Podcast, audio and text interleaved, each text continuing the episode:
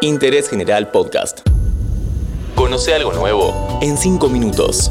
Números del destino.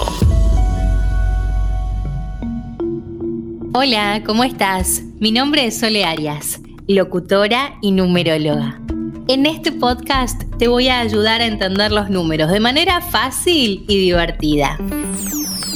En el episodio de hoy nos vamos a introducir en los números maestros.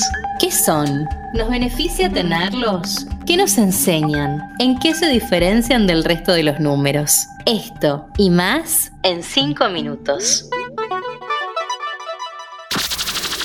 Para empezar, te cuento que los números maestros no tienen nada que ver ni con el colegio ni con la enseñanza académica. Son simplemente números compuestos por dos dígitos. Salimos entonces de las energías de los nueve dígitos principales que te contaba en el segundo podcast para encontrarnos con números más especiales. Te los presento. Son el 11, el 22, el 33 y el 44.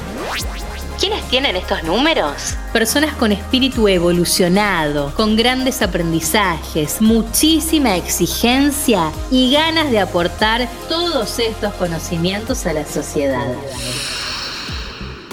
Existe una tendencia generalizada a pensar que tener un número maestro es una gran bendición. Yo refuto completamente este pensamiento, ya que todos somos un poco luz y sombra, y depende de cada uno de nosotros llevar o no estas vibraciones con coherencia y responsabilidad.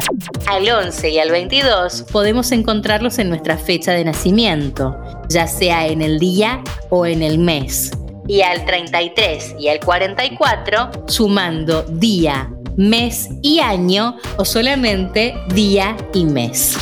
Por otro lado, no todo es color de rosas, ya que la energía de estos números puede meter a la persona en bloqueos, luchas personales, sensaciones desagradables o experiencias dolorosas para que adquieran una visión de la vida más elevada y perceptiva.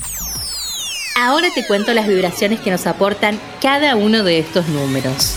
Pero antes, si te está gustando este podcast, podés apretar el botón seguir en el perfil de interés general para saber cuándo sale un nuevo episodio de Números del Destino. Número 11. Su misión es transmitir la riqueza interior y la apertura espiritual para estimular y orientar a los demás. Son herramientas de crecimiento. Quienes los poseen suelen ser personas soñadoras, idealistas, creativas, espirituales y súper intuitivas. Este número maestro debe realizar un gran trabajo sobre su ego. 22. Son quienes realizan grandes obras que sirven a la humanidad. Trabajan para construir propósitos elevados. Este número maestro necesita canalizar sus grandes energías para no tensionarse o deprimirse, ya que su punto débil es lo emocional.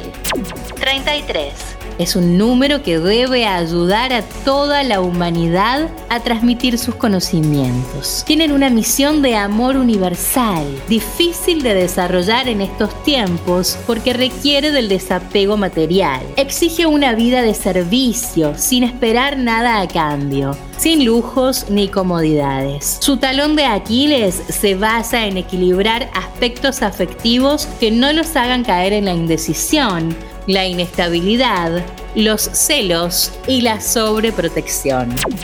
44. Tiene que ver con el mundo material, la conexión con la tierra, la practicidad, el trabajo duro y la perseverancia lo tienen personas extremadamente aburridas a las que a veces les cuesta salir de su zona de confort y deberían divertirse un poquito más. Fernando de la Rúa, expresidente de los argentinos, tenía este número y su conocidísima frase era Dicen que soy aburrido. Soy aburrido. Para más información podés leer el libro Su destino en el misterio de su nombre de Iván Kirov o contactarme en mi Instagram que es arroba numerología sole arias. Muchas gracias por haberme escuchado. Nos vemos en el próximo episodio de Números del Destino. Seguí a Interés General en Spotify y escucha nuestros podcasts nuevos todos los días.